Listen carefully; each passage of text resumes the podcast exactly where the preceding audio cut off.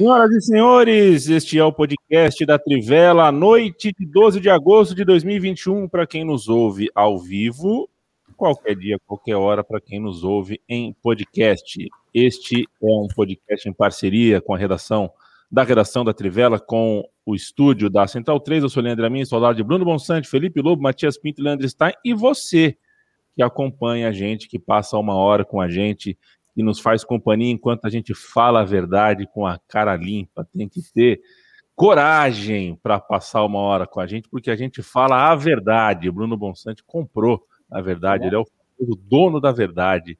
É, Tava barato, tava meio desvalorizado. Tá, ela tá desvalorizada. é, rapaz, fez um dia bonito aqui, viu, Bons? Aí fui, fui ver o pôr do sol, né? Continua jogando na cara, você vai ver. Ah, é, tá, tá ruim aí, né? Mas vai melhorar, Bons, vai melhorar. E tava o fim, o fim de tarde bonito, que tava aí, aquele fim de tarde bonito, sentei na areia, pedi uma cervejinha 5 e meia da tarde, 6 da tarde, voltei para casa, 6 e 15, sentei no sofá, acordei 20 e 15, achando que eu tinha perdido o programa. Acordei com a cara do Bonso, do, do Lobo e do Stein na, na, na live. Cadê o Leandro? Tá. Não, mas tô aqui, joguei uma água na cara uh, e vamos que vamos. A gente tem uma hora inteira de conversa. Tércio Brilhante, um abraço. Você vê como são as coisas, né? De quem já estava esperando aqui a gente ao vivo. É, tem o, o, Pedro Luiz escreveu Galo, saudações. Eu não sei se ele está se referindo ao Atlético, que está é, tá perto da semifinal, ou ao CRB, que está muito bem. O galo que no, o galo do CRB não é um galo, né? É um pássaro. Não sei se vocês sabem disso. O galo do CRB é um pássaro. É que tá bem. Mas também. O, o, o, galo não é um pássaro também? Não, mas é, é não, eu pensei que era uma ave, não? Ah, não, ah, não sei. Eu, não, eu realmente não eu sei. E aí já faz falta, né? É. Pois é, e o Luiz já solta um galo e logo embaixo já vem o grande Alexandre Padilha e solta galo livre. Ou seja, é, isso é, a gente vai juntando, são uma mesma palavra, tem dois significados. Galo livre, festa, hein? Vamos comemorar. Eu falei segunda-feira ou quinta passada isso, né? Comecei o programa lembrando dessa terrível. E demorou, hein? Demorou. Demorou, demorou. E tem muito mais, né, Lobo? Tem muito mais. Eu diria para você que 10%, 15% de quem está preso hoje nesse país está ah, uh, preso sem qualquer evidência e eu não sei o número, mas é tipo metade ou mais da metade que está presa sem, uh, sem julgamento. Sem, sem um julgamento devido. Então, é, o drama é bem maior. Salve, Stein, como é que tá você? Tu, Stein, é, é, eu estava conversando com o Lobo agora há pouco, um assunto muito edificante, era um assunto, era sobre é, fotos de Fórmula 1, né? É, uhum. Difícil, né? Deve ser tirar foto de Fórmula 1, aquela faísca saindo no fundo, é, velocidade, né? Alta, altíssima velocidade. Qual é a foto do esporte para você? A foto mais da hora que você já viu no esporte? A foto do esporte, cara, eu tenho uma que eu gosto muito e até eu lembrei recentemente, acho que não é das mais clássicas, mas para mim acho que ela tem um, um, negócio de uma fusão assim, que é uma foto do Michael Phelps com, é, comemorando uma das medalhas olímpicas dele, um dos ouros olímpicos dele no Rio em 2016. É, se não me engano, acho que é o a antepenúltima medalha dele, e ele está com os braços levantados, e os braços levantados eles contornam exatamente um dos anéis olímpicos. Então, essa uhum. foto acho que ela tem uma representatividade muito grande. Se pensar em alguma clássica, enfim, tem uma que eu acho bonita também, que é o Pelé com o suor dele que forma Menção um coração. Rosa. Nossa, é, essa é fantástica. Uma foto muito, muito lembrada, assim, mas a, essa do Michael Phelps eu acho bem legal, assim, pelo personagem que é, pela importância que tem e, enfim, por, por ter realmente essa fusão de imagens em si é longo o braço do Michael Phelps, né? É longo. Eu não sei qual é, é, não sei se é lenda, se é verdade, né, Matias? Como o Michael Phelps derruba um, derrubava, né? Agora ele largou mão, mais ou menos. Mas derrubava um quilo e meio de macarrão por dia, para depois é, tinha, queimar a caloria na piscina. Tinha o um lance que ele tinha uma dieta de 15 mil calorias diárias, né? Daí até uma vez ele é ironizou isso no Saturday Night Live. Ele falava: é, tem uma dieta de um campeão olímpico e morra de infarto antes dos 30 anos. Qual é teu recorde de macarrão num dia só, Mate? Nossa, acho que eu já comi um pacote inteiro. 500 gramas, então. É, Eu acho que é o, tá é, é o máximo.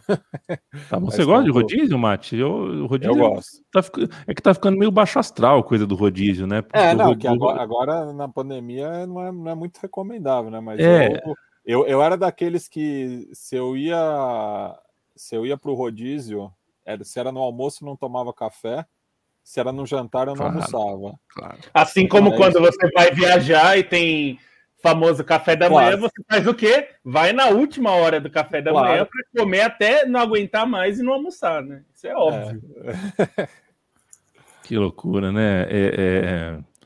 O, o, o, Matias, você estava dizendo que que é, é, é, uma questão econômica também, né? Para a gente economizar, mas tem o outro lado dessa moeda, né? Eu, eu tenho a impressão que vai cair em desuso a coisa do rodízio é, um, pouco, um pouquinho, não vai ser extinto, né? Mas é que o, o, rodízio ele é desperdício, né? O rodízio é pautado é. no desperdício, principalmente o de carne, né? E gula, é, né? E gula, gula é. Então é. é. muito desperdício de comida, mas enfim, aqui, aqui pertinho uh, uh, tem bastante rodízio. Então não estou falando que está acabando, porque eu passo e estou vendo que tem bastante o, ainda. Mas o, o negócio que geralmente tem muito em orla, assim, é rodízio de petisco. Eu sou fã também.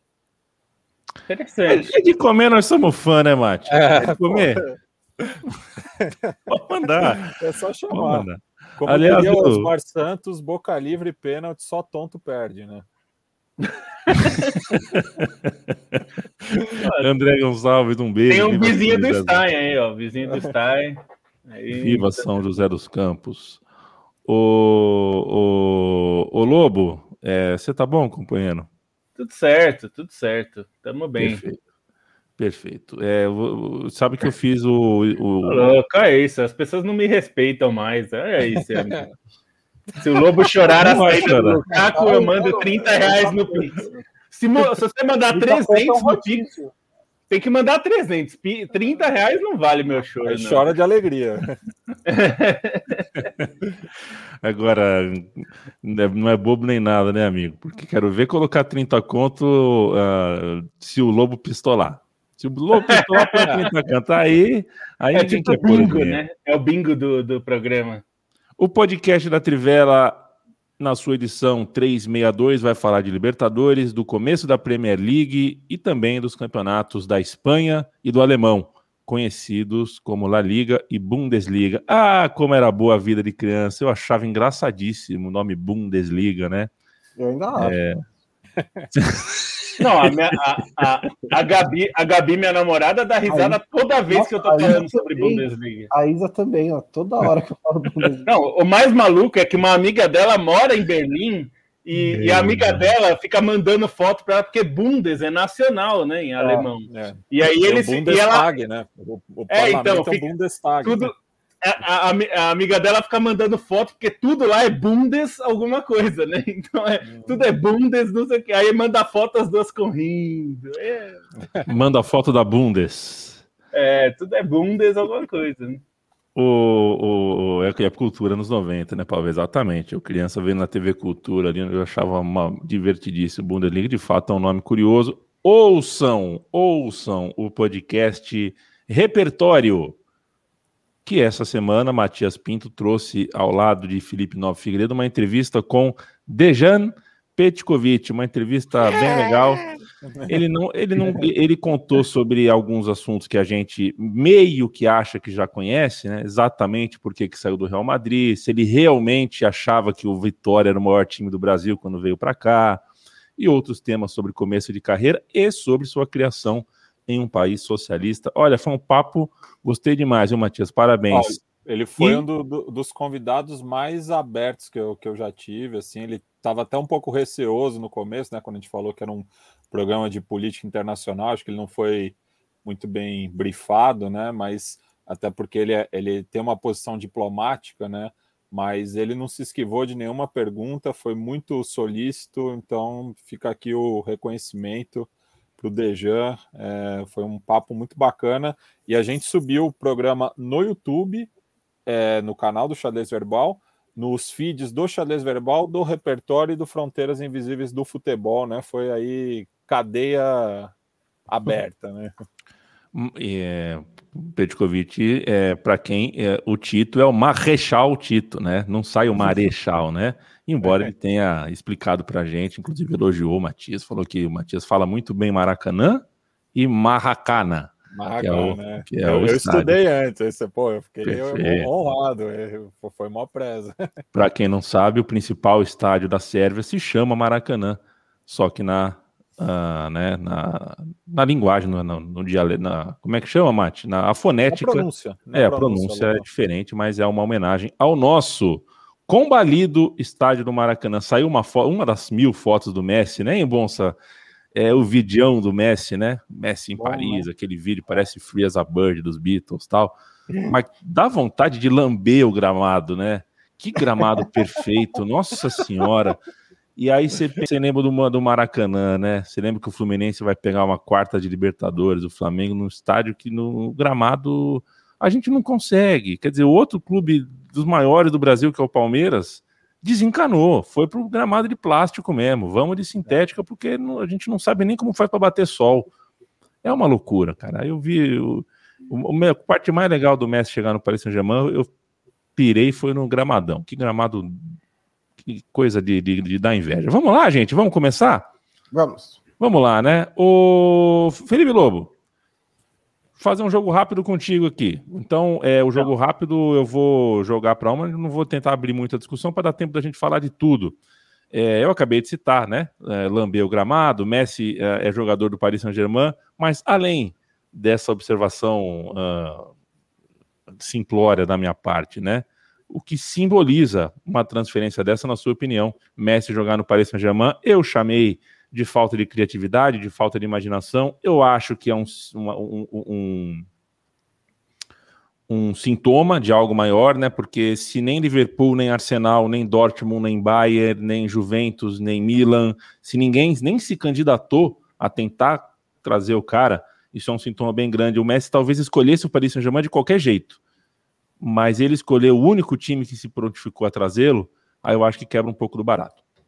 É, então, até o Stein até escreveu um texto alguns dias, quando confirmou sobre como a transferência é, simbolizava um pouco isso, e eu acho que é, é simbolizava o momento do futebol, acho que tem um pouco disso, porque é triste que, que quando se confirmou né, a saída dele, absolutamente ninguém tinha dúvida, ninguém. Zero pessoas tinham dúvidas de para onde queria, porque o Manchester City tinha acabado de anunciar um reforço é, e que, enfim, não faria sentido levar o Messi depois dele, que era o Grealish, e seria o único time com capacidade de pagar, porque são os dois times, né, o City, Manchester City e o PSG, que tem o Shitiomatic, né? Se você jogou é,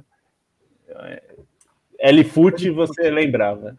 É, do Cheatiomatic, que é aquele é um, é um cheat, né? Você é um, é um dinheiro infinito. Você é, esses dois têm esse dinheiro infinito. Ninguém é, no mundo do futebol, no mundo, na verdade, tirando esses, esses caras que fazem foguete para ficar brincando de, de ir para a Lua, com a, a, abusando de funcionário, é, tirando esses caras, eles não, não, não, ninguém tem dinheiro, nem o Real Madrid, nem Barcelona e tal. É, e, e eu acho que esse é um símbolo perigoso, na verdade, porque se só o PSG tinha condições de pagar os 30 milhões de euros, que é dinheiro, hein? 30 milhões de euros líquidos na, na, no bolso do Messi toda, toda a temporada, né? As duas temporadas que ele vai jogar. É um dinheiro que ninguém paga, ninguém. O único jogador que chega. Tem dois jogadores que têm um salário próximo, que é o Neymar, no próprio PSG, e o Cristiano Ronaldo na Juventus. É, aí eu acho que tem duas coisas. Primeiro é o Messi precisa ganhar, o Messi, o Neymar e o Cristiano Ronaldo, tá? Não é uma coisa pessoal com o Messi. Mas precisa ganhar 30 milhões tipo, nesse momento. Segunda coisa é, os clubes deveriam pagar, é, sendo que porque a questão é: o, o Barcelona chegou nessa situação é, gastando o que não tinha, né? E, e, a gente vê isso acontecer no Brasil e em outros lugares também. É, então, uh, eu acho que é, tem, tem um sinal aí que, que a, a UEFA está preocupada é, de certa forma, mas o meu problema, meu, minha desconfiança é que eu acho que quem está preocupado na UEFA é minoria, é, porque agora está se discutindo. Hoje saiu uma matéria do, no, no The Times da, é, da, da, Inglaterra, né, do Reino Unido, falando que a, a, a UEFA está estudando fazer um esquema parecido com a NBA, que é o que eles chamam de taxa de luxo, né? Não sei se dá para traduzir assim, é o luxury tax, que é assim: você tem um teto salarial e quem passar desse teto vai pagar uma multa. E essa multa é escalonada, né? O que, para é, quem tem dinheiro infinito, muda pouco também. Né? E, Exato.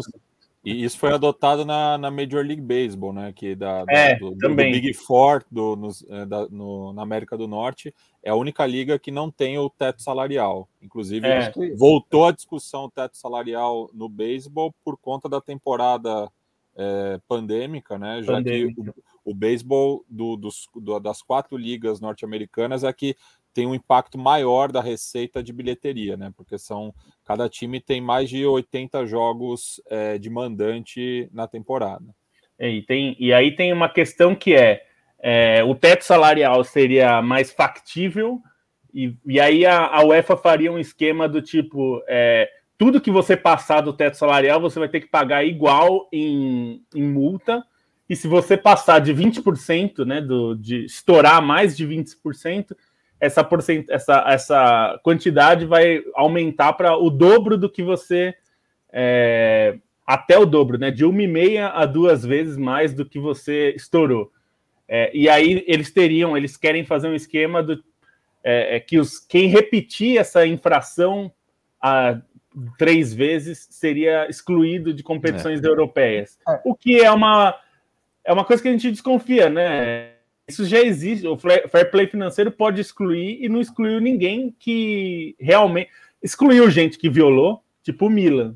Mas o Milan, que era um que virou, assim como a Inter, assim como vários outros times grandes que estão sem poder, eles são punidos e, tu, e ninguém faz nada porque eles não têm mais poder político. Agora, por exemplo, a Juventus é, claramente está no limite do salário. O Barcelona também estava no limite do, da regra sobre salário, que era 70% da sua receita. E eles não passaram perto de ser punidos, e muito menos Manchester City e PSG, que violaram é, declaradamente, né, de acordo com o Futebol Leaks. Só duas coisinhas rapidinhas sobre isso, prometo que é rápido. Uma é, é, o teto salarial da NBA ele até funciona, mas a multa é maior, como a gente for checar lá.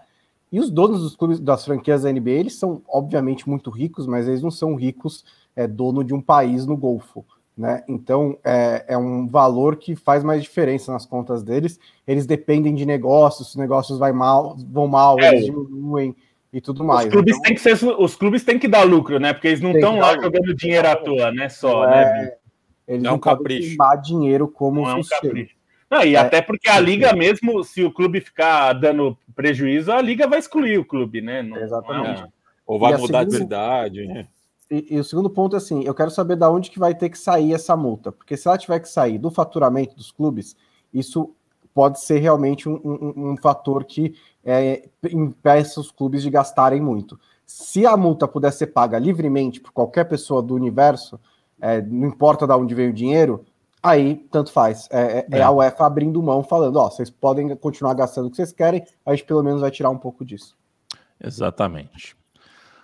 Lobo Bonsa falaram de Paris Saint-Germain é, e eu vou querer ouvir Leandro Stein sobre. Eu estou frustrando o público que queria Felipe Lobo chorando, mas vou poupá-lo. É, diz Felipe Lobo que a brincadeira, para quem não sabe, é que o Felipe Lobo é, é, tem um, um, um carinho, um, um, afeto, um amor pela Inter de Milão, né?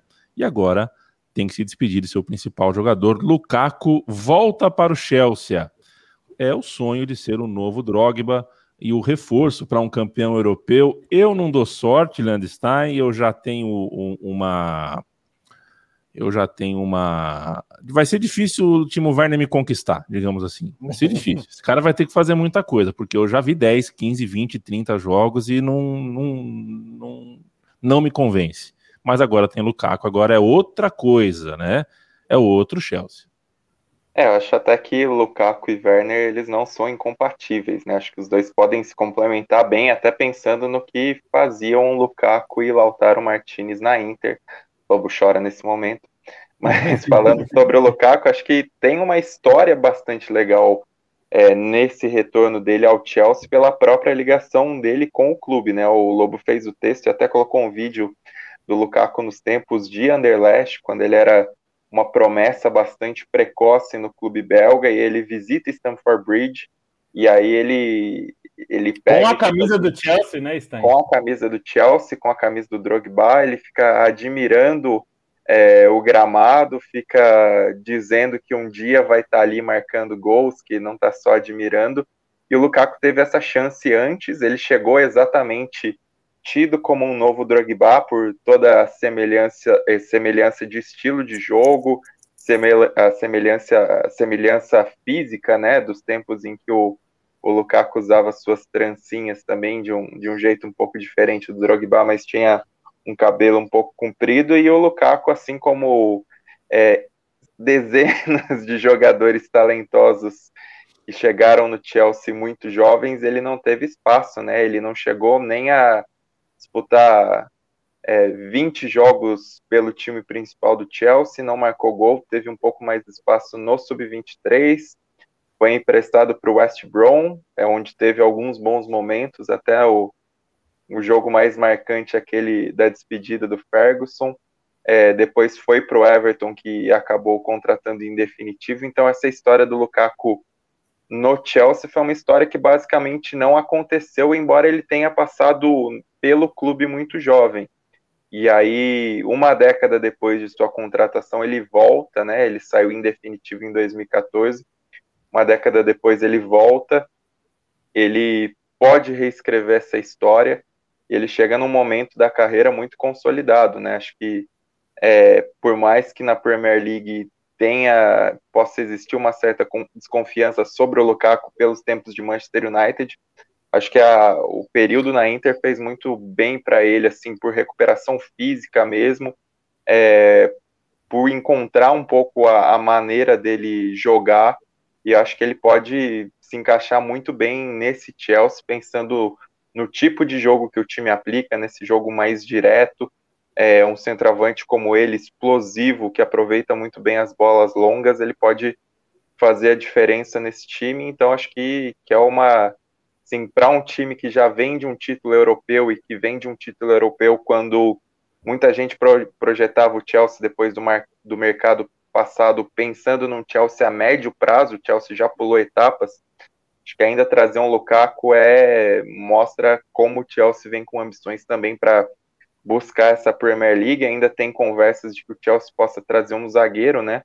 O Koundé é um cara comentado e assim, se chegasse o Koundé também, acho que seria um mercado ainda mais impressionante de um time que já vem de um título europeu.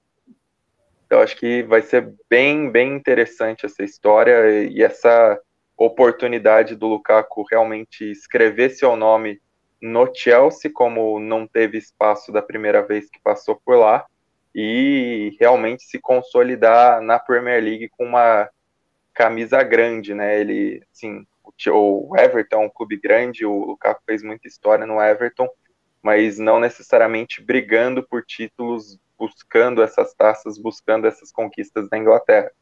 Algo que ele vai ter a chance no Chelsea, né?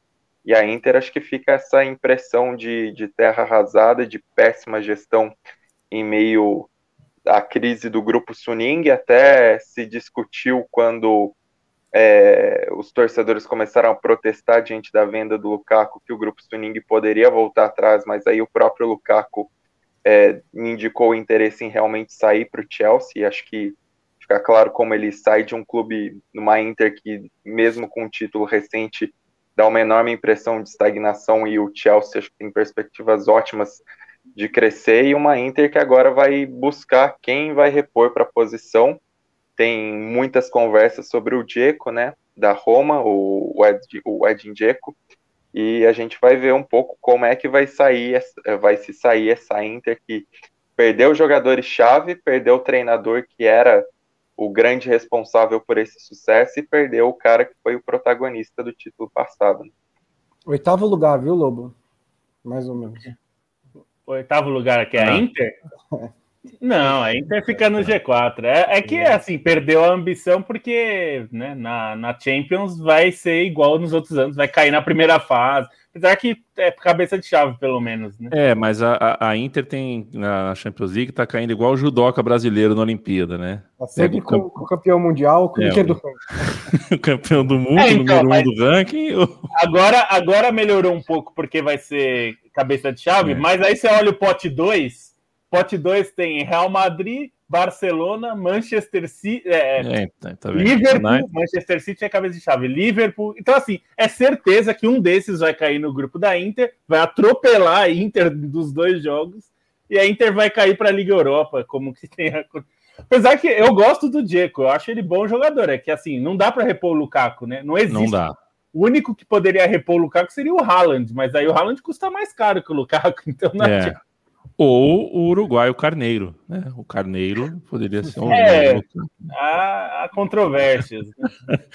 o Matias Pinto vai se preparar agora, vai cuidar da voz para falar do Choque Rei. A gente vai começar a falar de Libertadores, não sem antes mandar um abraço para o Eduardo Rios, Heitor Gomes, Marcelo Godoy, Matheus Thyssen, Pierre Lapalo. É, Rodrigo Vasconcelos, obrigado por me fazer sentir velho. É, eu passo por isso todo dia o espelho me faz isso. Marcelo Godoy, um abraço para você. Caio Dória, sempre com a gente. É, o Rap TV, um abraço, hein? Um abraço para vocês. E a mim, as possibilidades, quatro brasileiros na semifinal da Libertadores, é algo sintomático também. Ah, isso daria para a gente falar. A gente vai ter tempo, né, para falar segunda, quinta. Provavelmente é, a chance é grande de a gente ter quatro semifinalistas na Libertadores. Tendo, a gente pode conversar sobre, mas tem alguns uh, alguns nesse ano específico de pandemia tem alguns fatores além do econômico e do fato de ter muito brasileiro. É, mas eu acho que, enfim, né? Eu, eu falo isso desde 2000. Eu não gosto desse formato desde 2000, então já estou um pouco cansado de falar sobre. Josabel Gomes, um abraço. Matheus Tavares, Arthur R. Um abraço. E o Leonardo Garcia também esperando para ouvir um pouquinho de Libertadores no podcast da Trivela. Matias Pinto, o Choque Rei cumpriu a expectativa de ser um jogo pegado, travado, mas é aquela travação, aquele jogo travado com um juiz que gosta de futebol, né?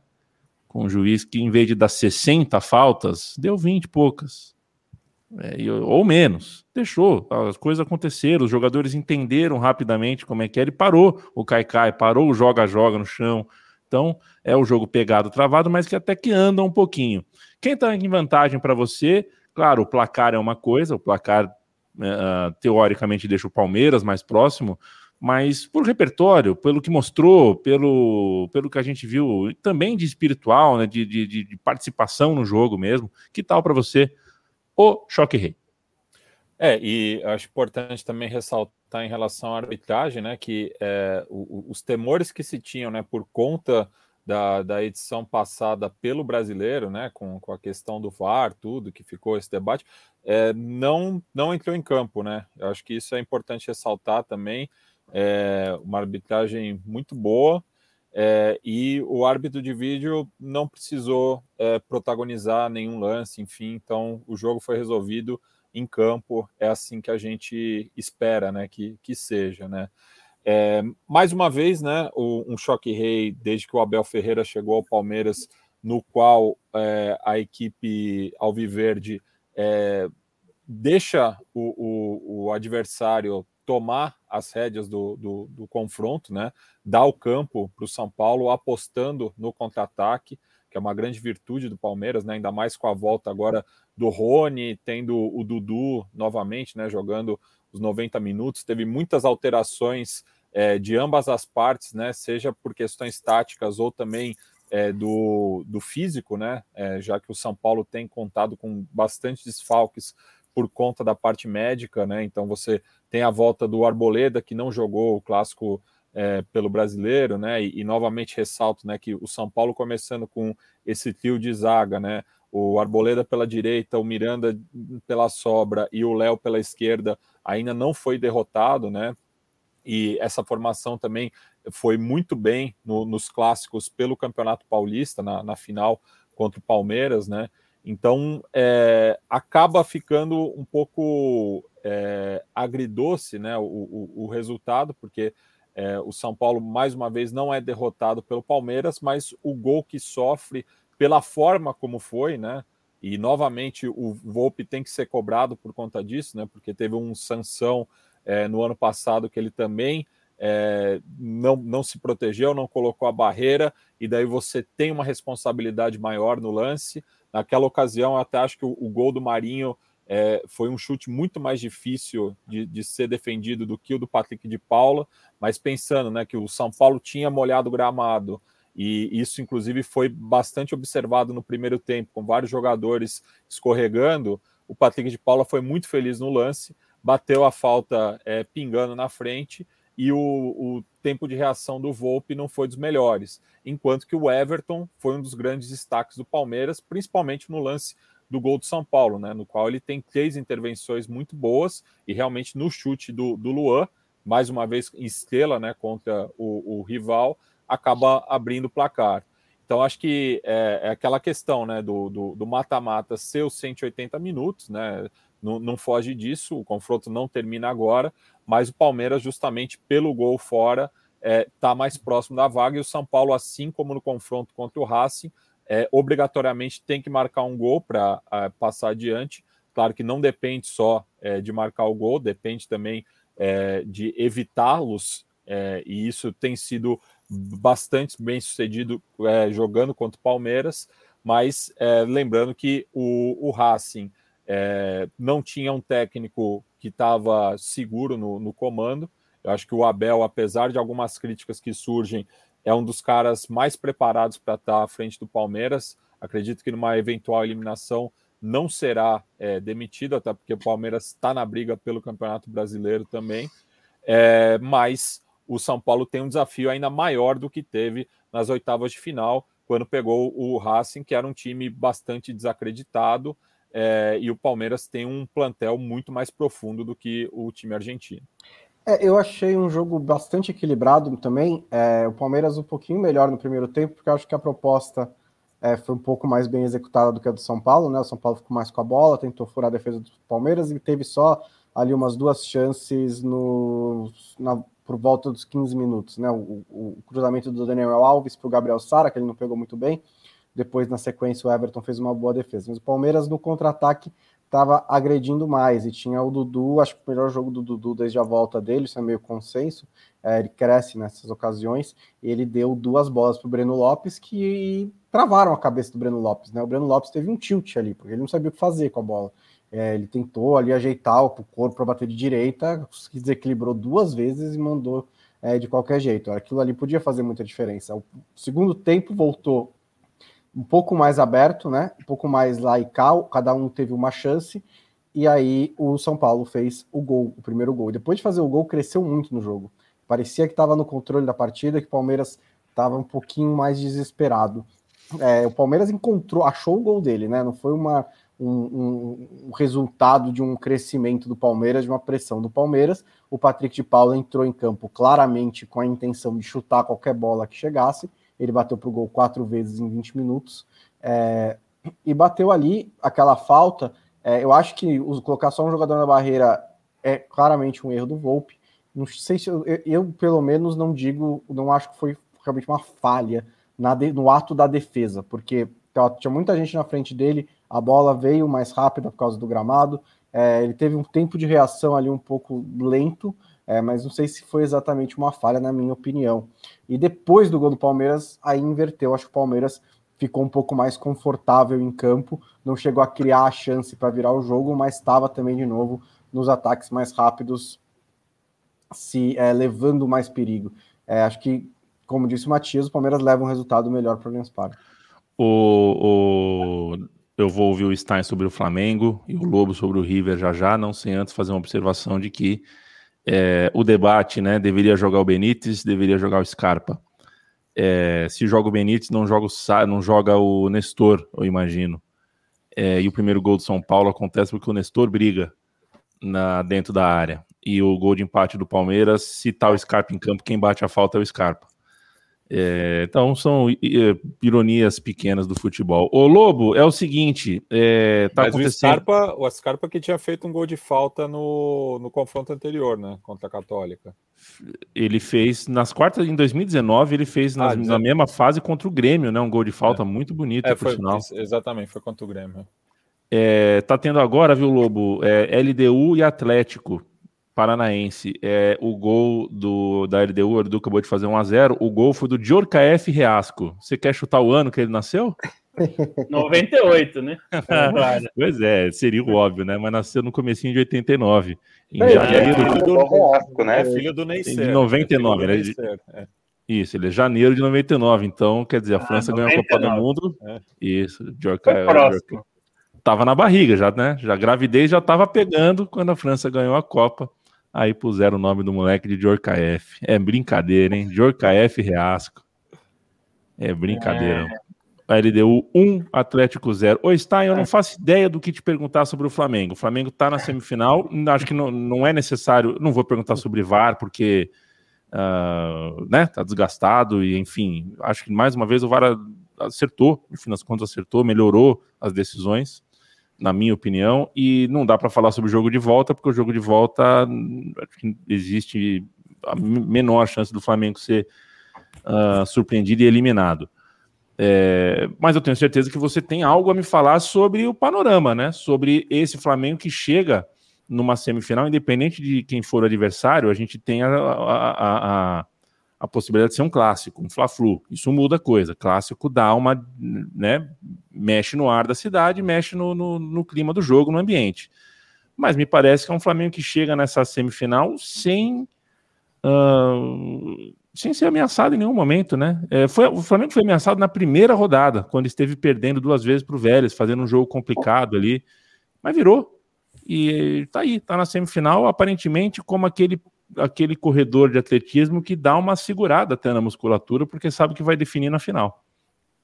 É, foi uma fase de grupos atípica para o que a gente costuma ver do Flamengo em Libertadores, né? Acho que tem essa virada de chave pelo time como assim, não, não necessariamente jogou bem em todos os jogos, dependeu muitas vezes da qualidade individual, mas passou. É, agora não, né? Agora você vê um trabalho coletivo bem melhor, você vê um reflexo disso no time.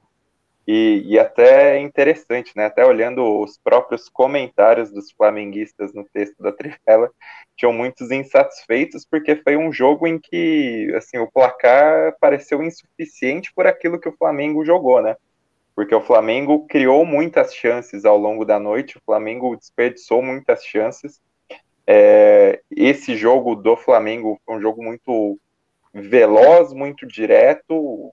Sim, Gabigol, Arrascaeta e Bruno Henrique estavam muito inspirados, então o jogo fluiu muito bem. O Flamengo pecou nas, nas conclusões, poderia ter feito mais gols, é um problema até meio recorrente do clube, né? E, e foi impressionante como o Olímpia parecia ter desistido do jogo já no meio do segundo tempo, né? O meio do segundo tempo não parecia um jogo de mata-mata, assim, considerando a postura do Olímpia pela urgência do resultado e pelo peso da Libertadores. O time estava totalmente desorganizado defensivamente, estava à mercê dos, das investidas do Flamengo, estava realmente exposto. As alterações do Olímpia também acabaram não tendo muito resultado para acertar o time no segundo tempo, para ter algum tipo de ameaça. E o gol que o Flamengo toma é basicamente na velha desatenção nas bolas aéreas, um problema recorrente do Flamengo que não depende muito do técnico, né? Então acho que tem um fator importante pela própria confiança do time é, depois da, da derrota para o Internacional no Campeonato Brasileiro, conseguir dar essa resposta na Libertadores e, e fazer a roda girar, né? Um Flamengo que é, ele tem que saber também que para conseguir consumar os títulos, consumar títulos é, pela forma como vem jogando, ele precisa continuar rendendo dessa maneira também nos jogos decisivos, não pode acomodar muito. Então, acho que dentro dessa perspectiva, ganhar um jogo fora de casa, mesmo contra um Olímpia que a gente já sabia desde a fase de grupos que era um time oscilante, assim, né? Que enfim, o Internacional acabou fazendo favor ao permitir esse Olímpia é, se classificar. Acho que ainda assim, dentro do contexto, é, olhando o que aconteceu na partida anterior e olhando o que o Flamengo precisa fazer nas próximas, foi um jogo importante e assim teve um Gabigol é, muito participativo, ainda que não tão efetivo. Teve um Bruno Henrique é, acertando quase todas as jogadas que fez, então acho que foi um resultado muito importante nesse sentido também. Passando a régua. Olê, Olê, só lá, uma falinha em relação ao VAR. Eu assisti o jogo pela transmissão da Fox Sport para América Hispânica e eu achei impressionante assim o, a, a, diferença no tratamento em relação ao VAR, né? Porque não ficaram focando tanto nessa questão, passou muito rápido assim, né? Pensando que estava a transmissão estava sendo feita principalmente para o público olimpista, né, que estava tá, acompanhando o jogo.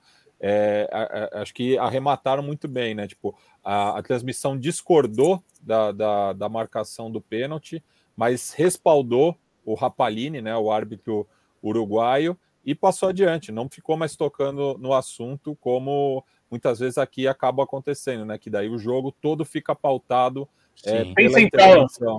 Tem central do apito lá, Matias? Não, não tem, não tem nenhum é. árbitro ah, comentando. E eu, eu, eu, enfim, desde a, do evento Sterling, eu tendo a querer mais é que o VAR fale um pouco, sabe? O silêncio do, do VAR, no caso Sterling, me deixou traumatizado. Caio Dória, não precisa Aliás, ter. Só uma coisa, não precisa ter medo do, do Cabanhas, do América do México, adoro o Flamengo. Esse elenco do Flamengo, mantido por três anos, só perdendo o Gerson nesse período, a concentração de craques ali, ganhar três brasileiros e duas Libertadores é o que começa a fazer jus à força desse time. Então, eu realmente acredito que não. É claro, tudo pode acontecer. Não um 4 a 0 para o Olímpia no Maracanã. Diga lá, Stein.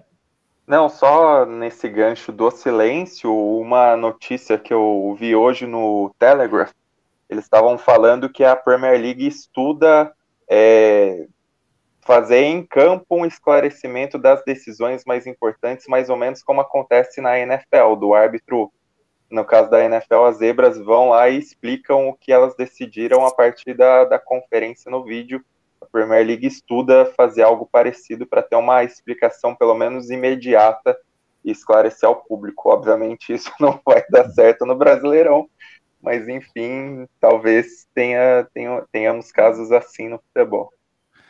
Lobo, eu quero contar uma ótima novidade para o nosso público, mas antes preciso passar por River Plate e Atlético Mineiro. Então, por favor, faça os trabalhos. O Atlético Mineiro parece estar mais perto da semifinal do que estava anteontem. Sim. Mas a gente sabe, o River Plate, viu, Lobo, conta em primeira mão aqui, eu que estou participando de um projeto sobre a Libertadores, né?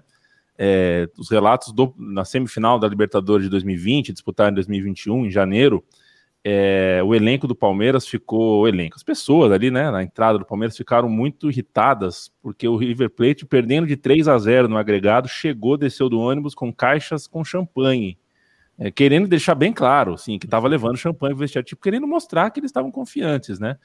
É, é, só um, enfim, é só um expediente, é um detalhe, ali, né? expediente um psicológico. Eu sou... tá confiando. O jogo depois mostrou que, né?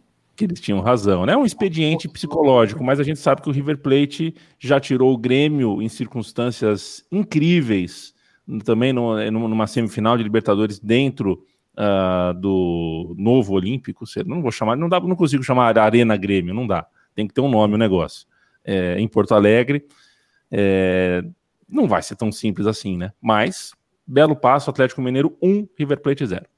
Belo passo, acho que o segundo tempo do Atlético foi muito bom, até a expulsão, né?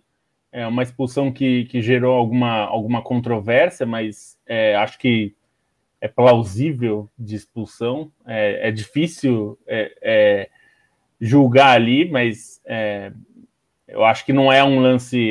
Qualquer lado ali, se ele não tivesse expulsado o Nacho, é, eu entenderia como eu entendo a expulsão também, porque foi um lance meio no limite.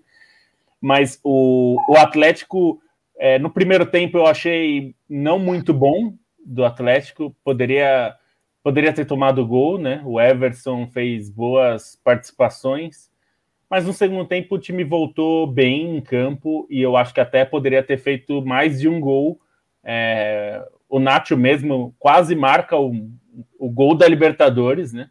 É, um, tapa espetacular que ele deu, é, quase faz um gol por cobertura, que seria, sei lá. Foi o é Alan. que, no, no, foi quem? Foi o Alan. Foi o Alan, o Alan. É, bateu, deu um tapa na bola ali que é que não tinha gente no estádio, mas se tivesse, era aquela situação que você tem que usar o clichê de que não tem que pagar de novo o ingresso, porque seria um golaço. E ah, o Hulk, muito importante, fez, a, fez o lance ali o, do gol, o, o Nacho faz o gol. É, mas é o que você falou, assim, o, o, atleta, o, o River já virou jogos mais de uma vez. É, se a gente lembrar, é, não tão recentemente, mas ainda no Marcelo Gadiardo, na campanha, na, na primeira campanha de, de, título do Galhardo, ele tirou o Cruzeiro perdendo em casa e ganhando fora. É, então, é, esse time não é um time que você contra, descarta. Contra o Grêmio também. Em contra o Grêmio também.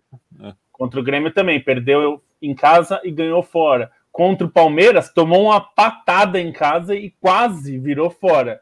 Então, é, se tem um time que não dá para descartar no segundo jogo, mesmo jogando fora, esse time na América do Sul, esse time é o River Plate.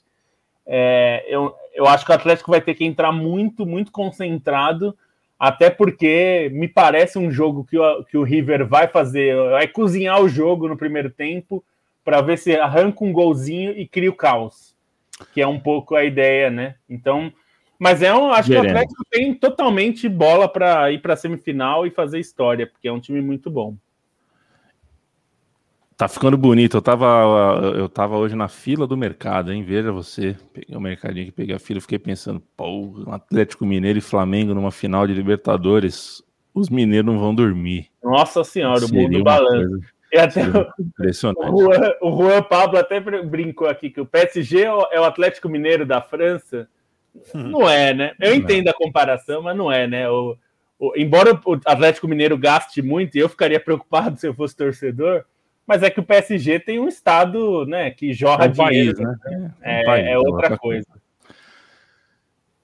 Uh, novo parceiro da Trivela e da Central 3, apresento, abra as portas e abraço a KTO. Temos o código promocional Trivela. Escreva Trivela, código promocional para os novos apostadores. Quem utilizar recebe 20% em free bet no primeiro depósito e logo deposita 100, ganha 20. Se deposita 200, ganha 40 e assim uh, por diante. A vantagem da KTO é que tem suporte em português das 8 da manhã até a meia-noite. Dúvidas também podem ser tiradas por Twitter ou por Instagram, com uma equipe que está disponível, contratada, preparada, sentada, alimentada, esperando para te ajudar, inclusive com suporte por áudio, se for a sua necessidade. A gente pede que você faça pelo link aqui na descrição. A gente tem o, o, o programa para quem está ao vivo, tá, a descrição está na, na, na, live. Se você está ouvindo em formato de podcast, na descrição do programa vai estar tá, uh, também o link para que a KTO possa assim saber que vocês chegaram até uh, o serviço da KTO através da gente, através da Trivela. E uma das novidades que a gente tem nessa parceria, manda um abraço para o pessoal da KTO, é que a gente vai fazer uma brincadeira aqui. Quem estava com saudade, não tenha mais. Bonsa e Lobo com seus palpites de apostas e depois a gente vai revisitá-los na próxima uh, edição, no momento oportuno, a gente vai ver quem acertou, quem errou mais. Lobo, Bonsa, vai daí. Ah, vamos lá então. Eu, eu já eu escolhi, eu fui uma aposta segura aqui. Hum é, pensando que a gente começa esse fim de semana La Liga, né? É, e a gente vai ter um jogo que é bom e até assim, é, dentro da, da, segurança é o mais arriscado, mas é, Barcelona vai jogar contra a Real Sociedade e vai jogar em casa. É um time novo, mas eu acredito que o Barcelona vai conseguir vencer.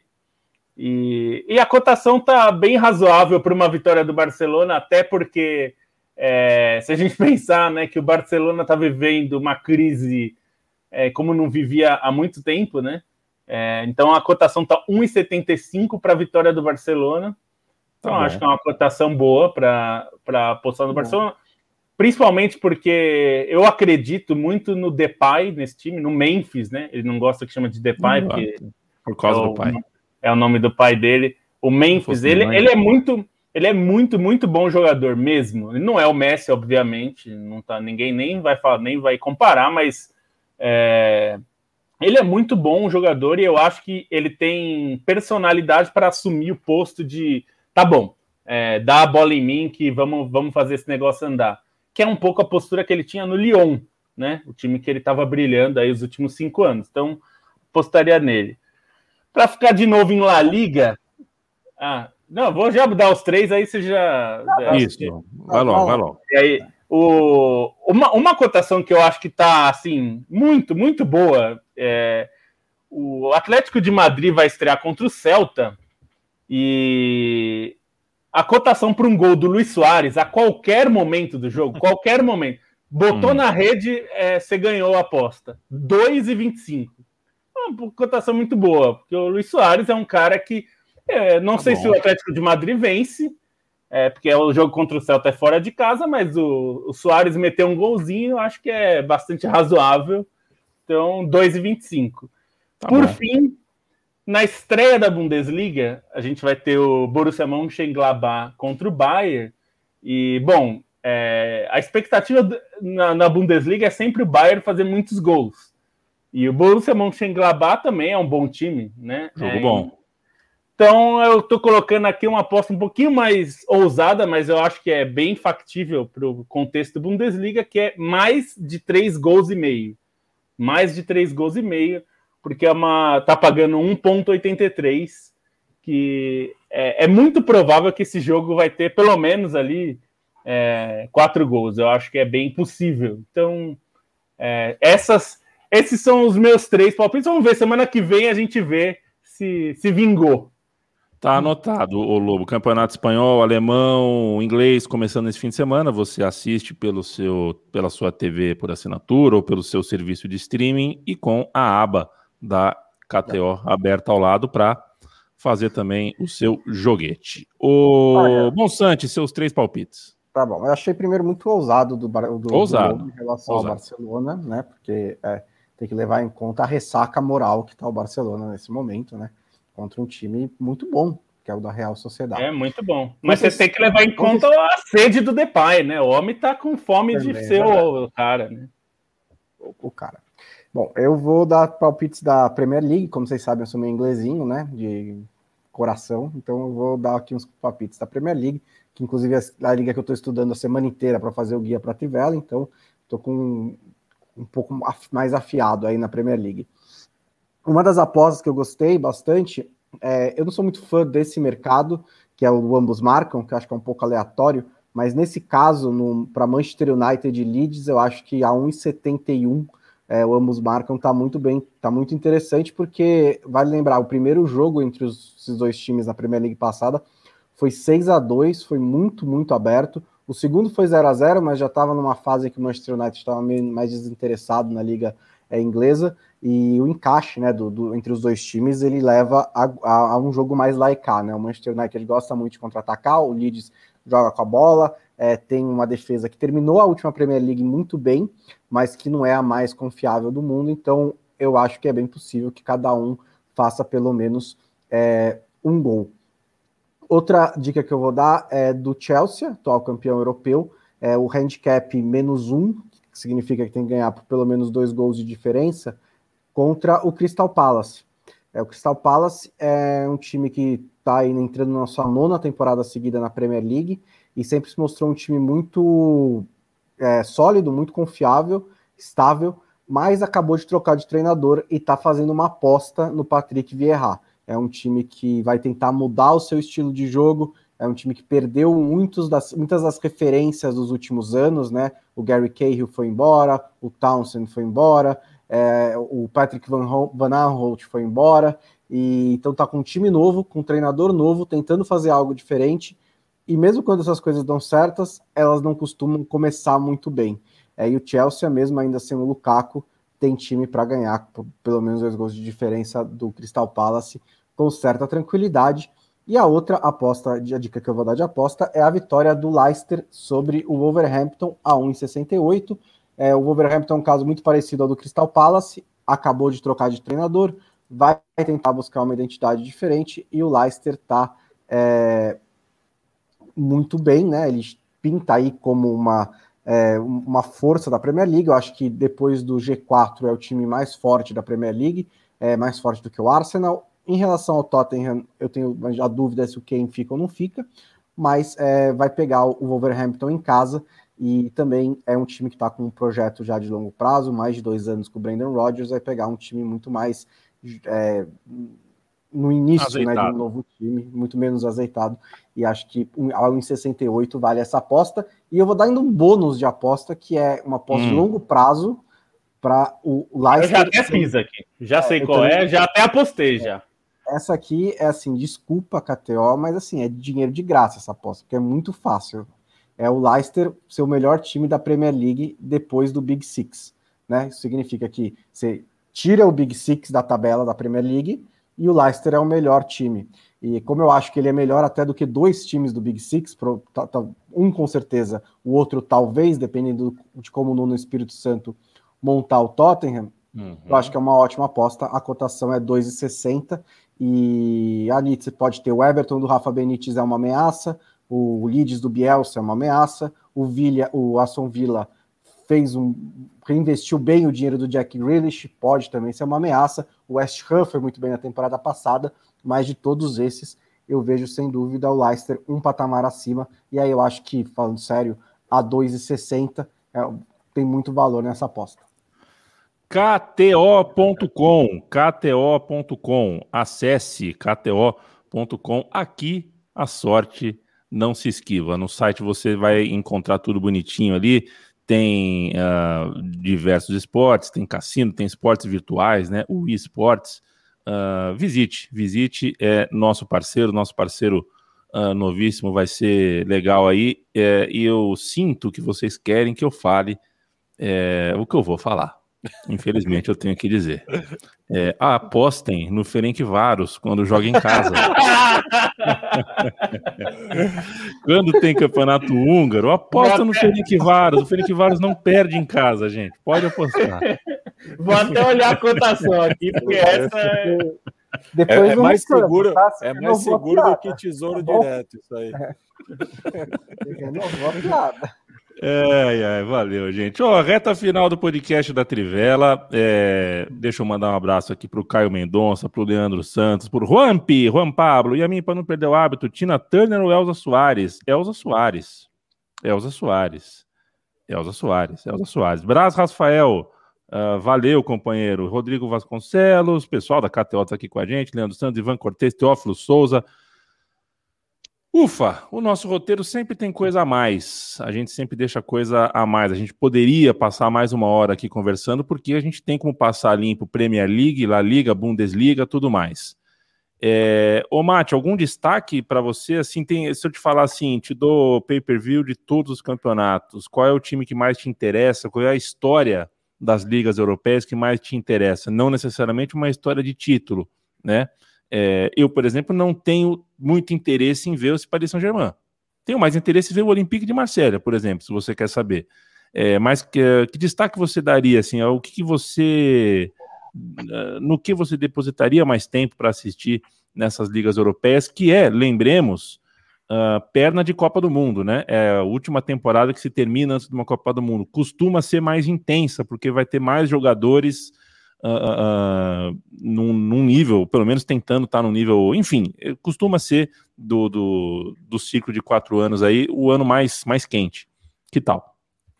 Eu estou muito curioso, eu acho que o Stein vai concordar comigo esse ano para ver é, essa terceira temporada do Union Berlim é, na Bundesliga é, e tendo conquistado né, a vaga para Europa League da, confirma? Na conference, né? Conference. É, então, ainda mais pensando né, que o público vai voltar pouco a pouco, né?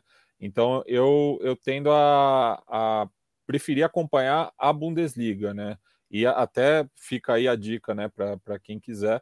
é, a Bundesliga não precisa pagar um pay-per-view. É, tem, tem um campeonato mais acessível, né, nesses novos tempos aí de streaming, inclusive com amigos nossos trabalhando na, nas transmissões, né, o Dudu Monsanto, o Gerd Wenzel, então quero quero acompanhar de perto aí essa essa campanha do, do União Berlim é, chegando no futebol continental. O Leandro Stein, eu não vou fazer a mesma pergunta, até porque a gente já está com o tempo, uh, o tempo já urge, mas se a gente não vai poder aqui, com o microfone, se aprofundar nas ligas, o que, que eu devo fazer para acessar o trabalho da Trivela, que eu tenho certeza que a Trivela tem como entregar para a gente um material por escrito, detalhando o que a gente vai ter nos principais campeonatos da Europa que começam nesse fim de semana. Bom, a gente está fazendo um bom, está preparando o guia da Premier League, que é o guia clube a clube, que é o tradicional.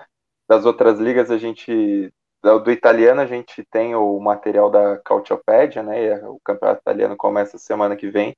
E das outras, a gente vai fazer um mais histórias para acompanhar, que é um modelo mais clássico que a gente também fazia em outros momentos. É, semana passada teve a do, da Ligue 1 ainda sem o Messi, já falando que o Messi poderia chegar, mas nas 10 histórias ainda não falava literalmente com a certeza do Messi. Teremos amanhã também da Bundesliga e do Campeonato Espanhol também de La Liga, momentos de mudança para os dois campeonatos, né? La Liga é, nessa fase é, com os dois grandes clubes nessa transição, agora o Barcelona uma transição mais escancarada, o Real Madrid que já vem nesse momento de mudança faz algum tempo, um Atlético de Madrid que talvez tenha perspectivas até melhores para um bicampeonato do que teve é, em 2015, depois do título em 2014, então acho que vai ser interessante ver isso, até pela renovação do Simeone, e no momento em que a Liga fecha um acordo comercial suntuoso que deixa muitas dúvidas, né? Já até escreveu na Trivela também sobre esse acordo com o grupo CVC que, enfim, tem clube que a maioria dos clubes apoiou, mas acho que hoje a, a nota do Atlético Bilbao questionando ela deixa muita coisa interessante para se pensar sobre esse acordo e até a gente detalha sobre acordo exatamente o posicionamento do Atlético Bilbao, porque está de fora da Superliga, então acho que dá para ter até uma posição mais legítima nesse, nessa análise do acordo que vai injetar 2,1 bilhões de euros em La Liga. No campeonato alemão, acho que o, algo muito interessante para se observar é a dança das cadeiras entre os treinadores, né? Muitos clubes mudaram de treinadores entre si e, e, principalmente os clubes da parte de cima da tabela, os clubes que vão brigar por Copas Europeias. Teremos o início da era Nagelsmann no Bayern de Munique, que é muito interessante, um Bayern de Munique que ainda que tem essa troca, ele pega um legado muito forte do que já vinha sendo com vinha sendo feito com Hansi Flick e um Borussia Dortmund principalmente, né, com Marco Rose, uma cara do Borussia Dortmund finalmente ter um treinador para aproveitar o, o, potencial do time, que não aconteceu com o Lucian Favre, e um, um RB Leipzig que perde o Nagelsmann, mas ganha um Jesse Marsh, que vem de um trabalho muito bom no Salzburg, e que é um treinador que também acho que tem capacidade de manter esse sarrafo alto do Leipzig. Eu acho que são, são histórias interessantes também para a gente acompanhar nesses outros dois campeonatos que começam. Só para a gente eu não. Só lembrei, eu só lembrei de uma coisa também, a mim, do Venezia. O Venezia voltando à Série A aí depois de quase duas décadas. Eu estou muito curioso também para ver tá, o, okay. o, o, retorno da equipe do Veneto à elite do futebol italiano. Eu que acompanhei muito eles na, nas divisões de acesso e justamente na temporada que eu parei de acompanhar, eles subiram. Então acho que o problema era comigo. Então não acompanha é. nessa, não. Uma camisa bonita, hein? maravilhosa. É importante lembrar, porque a gente sempre recebe esse tipo de crítica é, de quem às vezes não sabe a hora que a gente grava. Né? A gente grava isso quinta-feira às oito e meia. É, acabou de começar Fluminense e Barcelona de Guayaquil, por isso que o podcast não fala sobre, porque a gente pode falar agora sobre o jogo e no minuto seguinte isso já tá velho e para o ar velho. Né? Então, Fluminense e Barcelona de Guayaquil, segunda-feira a gente fala sobre isso, sobre esse jogo, o jogo pelas certo. quartas de final é, do Santos também na, na, na Sul-Americana, é, né? A mesma coisa dos jogos da Sul-Americana. É, Lobo, então eu já já te faço uma despedida, já te mando um tchau e você se despeça, por favor, com algum destaque que você queira dar. Eu, por exemplo, tenho medo. Eu acho que a, a última temporada europeia teve teve, teve pouca luta, né? Muito campeonato de, decidido cedo demais. Eu não sei se essa é uma tendência, se a gente vai ter campeonatos com distâncias mais curtas entre líder e vice-líder. É, mas um beijo para você, seu destaque de Liga Europeia. Comprem, armazenem pipocas e sucos e o que vocês quiserem para ficar um pouquinho em frente à TV, porque é gostoso, faz tempo, né? É, depois de um tempo que a gente não tem nem parada no Brasil, não teve pré-temporada, acabou o Campeonato Brasileiro, já começou o estadual tal. Ter um campeonato que para por quase três meses é gostoso, né? Deu uma saudadinha boa de ver um inglesão. Primeiro é, então. inglês é 8 e meia, não consigo comer pipoca às 8 e meia. É, é, horário bom, horário bom.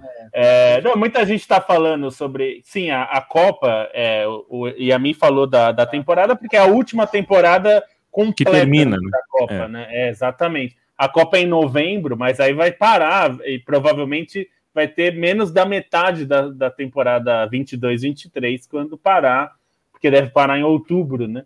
Então, é, tem isso. Alguém perguntou aqui até de se alguém é, pedir a camisa 10 seria do Barcelona, né? No caso, seria personalidade ou falta de noção. É, até vou olhar aqui. Eu, eu acho, assim, eu gosto muito dessa coisa de número, né? É, foi o Caio Mendonça. É, eu acho que não vai ninguém usar a 10, embora a Liga Espanhola obrigue os, jogadores a serem inscritos sequencialmente, de 1 a 25, é, são 25 inscritos né, no time principal. É, como os jogadores da base ou que tem contrato com, com o time B podem ficam com uma numeração acima de 25 e o terceiro goleiro é, é do time B, é, não tem um terceiro goleiro no time principal, então ele já usa a camisa 26. Eu acho que o Barcelona vai optar por não ter um camisa 10 inscrito para não gerar isso. É, porque eu acho que a, a, seria o Agüero candidato e o ou o Coutinho, mas acho que nenhum dos dois tem tamanho para isso no Barcelona, então não vai ser. E eu tô curioso justamente pelo espanhol, porque o espanhol tem o, o Atlético de Madrid como campeão atual, né? Venceu. É, e eu acho que no fim o Atlético de Madrid vai ter uma boa chance de novo, né? Porque vai pegar um Barcelona é, aos pedaços, né? Nessa vai ter que se remontar na temporada, né? Acho que é um time bom. O Barcelona não tem um time ruim, longe disso, mas é um time que não tem um cara do tamanho do Messi que res resolveu muito jogo grande para o Barcelona nos últimos anos, né? E, e, o técnico do Barcelona eu desconfio um pouco, porque eu não acho o Koeman um grande, grande treinador. É, eu acho que ele não. Eu acho que ele não atrapalha, mas se ele se o técnico precisa dele, também não, não vai ter. Eu não acho que ele é um cara que consegue melhorar o time. É, e a gente vai ter um, um Real Madrid que eu não sei muito o que esperar, porque é um time é pouco confiável, né? Do, do Real Madrid, sem o Zidane, é, com o Carlo Ancelotti, que eu acho que já passou um pouco do ponto, assim, no sentido de que ele é muito bom técnico, mas eu acho que os melhores anos dele como técnico já passaram. É, não, não acho os times que ele armou no Napoli e, e Everton muito bons. Então, acho que a gente realmente pode ter um campeonato. A espanholização do, do campeonato não vai acontecer. Não vamos é, ver. No caso, é uma espanholização boa, né? A, é. a espanholização de quem fez cumprir algum fair play ali, né? É, então é, acho que, que a gente vai ter bons times. Real Sociedade, que vai estrear contra o Barcelona. O Sevilha é um é, bom um, time. Um reflexo da melhor distribuição da receita, né? É, é, é eu acho vamos, que vai ser um campeonato... um campeonato mais equilibrado vai ser um campeonato interessante de assistir, porque eu acho que é isso. O Real Madrid e Barcelona desceram um pouco de nível, não são mais aqueles super, super times. E esses outros times são muito bons, né? Então a minha Tchau, expectativa é essa. Até um mais. Beijo. Até mais. Nuno Bonsante, um beijo, um abraço, bom dia, boa tarde, boa noite, até a próxima, saudade de você. É, um beijo para o Nino e um salve para a rodada europeia que começa aí no fim de semana. Dá um pan pra gente. Dá um pan.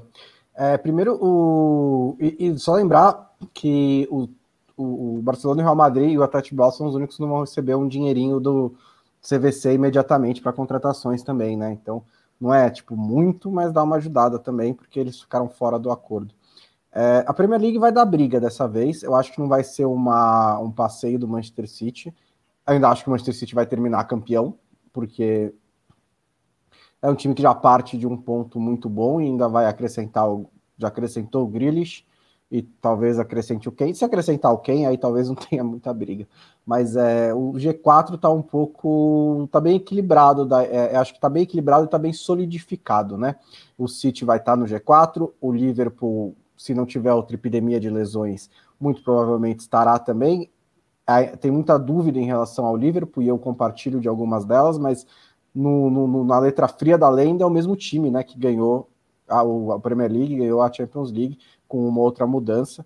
Então acho que ainda é um time que tem que ser levado em consideração. O Chelsea, é, com a chegada do Lukaku, acho que supre uma, um problema que o time tinha. O Timo Werner estava realmente perdendo vários gols, não era uma ilusão coletiva, e o Lukaku vai perder muito menos do que eles, e como disse o Stein, até é, ele pode também jogar junto com o Lukaku, dependendo da formação do Thomas Tuchel. E o Manchester United se reforçou muito bem também, o Sancho e o Varane dão um passo à frente. Então eu acho que tem muito pouco espaço para uma surpresa de um Leicester ganhando vaga na Champions League, um Arsenal, um Tottenham jogando na Champions League na próxima temporada.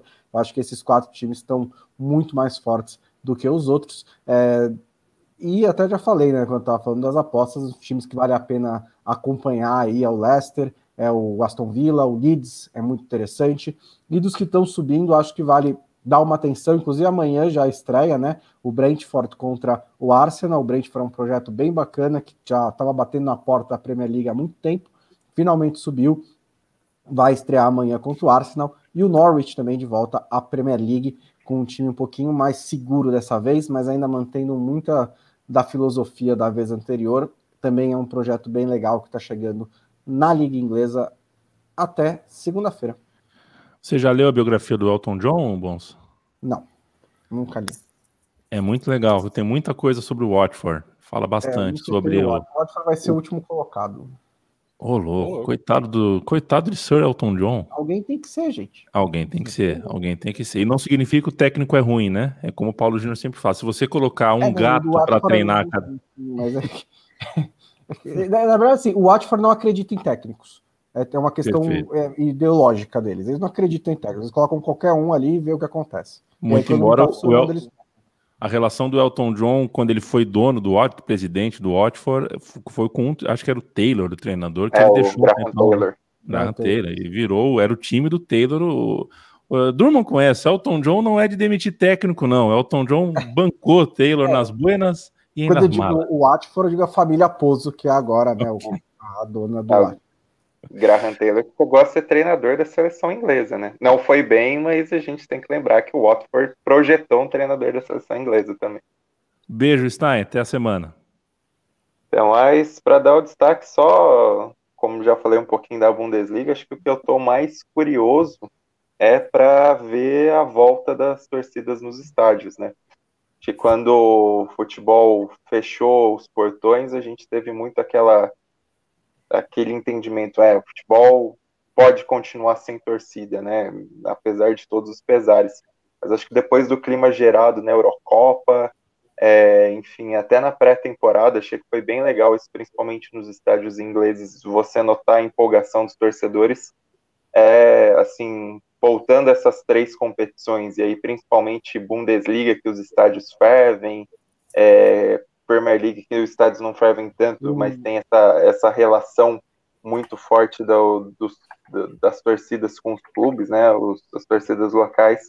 Acho que a gente ter essa percepção de, né, fez muita falta isso ao longo desses desse último um ano e meio e é, e é poder acompanhar esse futebol de verdade, com clima, com ambiente, é, com mando de campo fazendo diferença. Acho que para mim essa é a grande expectativa nessa volta dos três campeonatos de mais peso agora. E vai ter a volta da torcida do Leeds à Premier League também. Você é. o que o falou, isso é um destaque importante. Uma das torcidas mais fanáticas da Inglaterra, né? O Leeds voltou na temporada anterior, os portões estavam fechados, agora o Ellen Road vai estar lotado para apoiar os homens de Bielsa. Valeu. Uh, beijo, Matias Pinto. Boa noite para você. Beijo e só pegando aí o gancho também do, da Premier League, né? Cabe lembrar que o o Brentford é, é um time londrino, né? É, é para quem quiser se situar.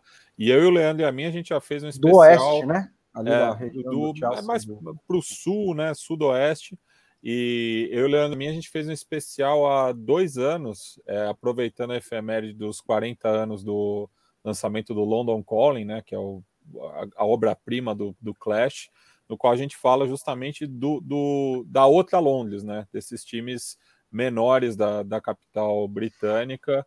Então fica a recomendação lá no Som das Torcidas para quem quiser conhecer melhor aí daí Brentford, o próprio Crystal Palace que já foi citado, Fulham, é, KPR, enfim, é, todo esse universo, Wimbledon que foi e voltou, né? Então é bacana de acompanhar. Ô, Paulo Guedes, tá enganando a rapaziada, Paulo Guedes. Puto, Meire Delira, eles Me são xarope, né? Esse, esses são muito malucos, cara. Ouçam o Meire Delira em Brasília, lá do B do Rio, que amanhã entrevista Fernando Cesarotti. Visite a cozinha da Central 3, central3.com.br. Nossa programação é vasta uh, e a gente trata bem os nossos produtores. Uh, ainda que eles pareçam meio lelés às vezes, né? Não é o caso do time da Trivela aqui, é muito são, mas os caras do Medo e Delírio em Brasília, às vezes. Eu não aguento mais, eu não aguento mais. Tá enganando a rapaziada, Paulo Guedes. Olha só, é, quero mandar um abraço todo especial para o Fernando Vives, por qual eu falei da programação da Central 3, porque o Fernando Vives apresenta o Travessia, programa sobre música popular brasileira. Nasceu a sua segunda filha, Mando um abraço imenso, imenso, imenso para toda a família Vives. É, e Parabéns. ciclo da vida. Uma australianinha, né? Mais uma australianinha uh, no mundo. E é o ciclo da vida, né? Uh, nasce de um lado, morre de outro. É, viva Tarcísio Meira e viva Paulo José, né? Partes uh, parte, parte da nossa vida, não tem como não ser, porque é parte da vida do, do, dos nossos pais, mães, tios, famílias, entra na nossa casa nessa bomba chamada televisão. Então, uh, obrigado pela, pela arte que entregaram, pela, pelo esforço que entregaram. Né? O trabalho deles foi entregar arte para gente, entregar um pouco de sonho, entregar. Eu acho um trabalho formidável, né? É, quis ser ator, fui ator, né? Participei por quase quatro anos de um, uma companhia de teatro, participei de musicais, é, quis entender como é que era essa coisa de condicionamento artístico. Não gostei, é assim, não é que eu não gostei, não é o meu talento, não era a minha praia, mas serviu para eu valorizar ainda mais quem é abnegado por isso, né? Quem dedica uma vida a isso. E Tarcísio Meira, com 80 anos, estava aí trabalhando, Paulo José também com problemas de saúde uh, que a gente via, uh, né? É, o cara aparecia na tela de cinema uh, já com a saúde debilitada, mas nem por isso parou de trabalhar. Então, obrigado pela arte. E apoia.se barra Trivela, apoia.se barra Central 3, o financiamento coletivo das duas casas, a redação da Trivela e o estúdio da Central 3. A gente volta segunda-feira com mais uma edição. Vocês ficam agora com a porrada que vale. A porrada do Super Fight.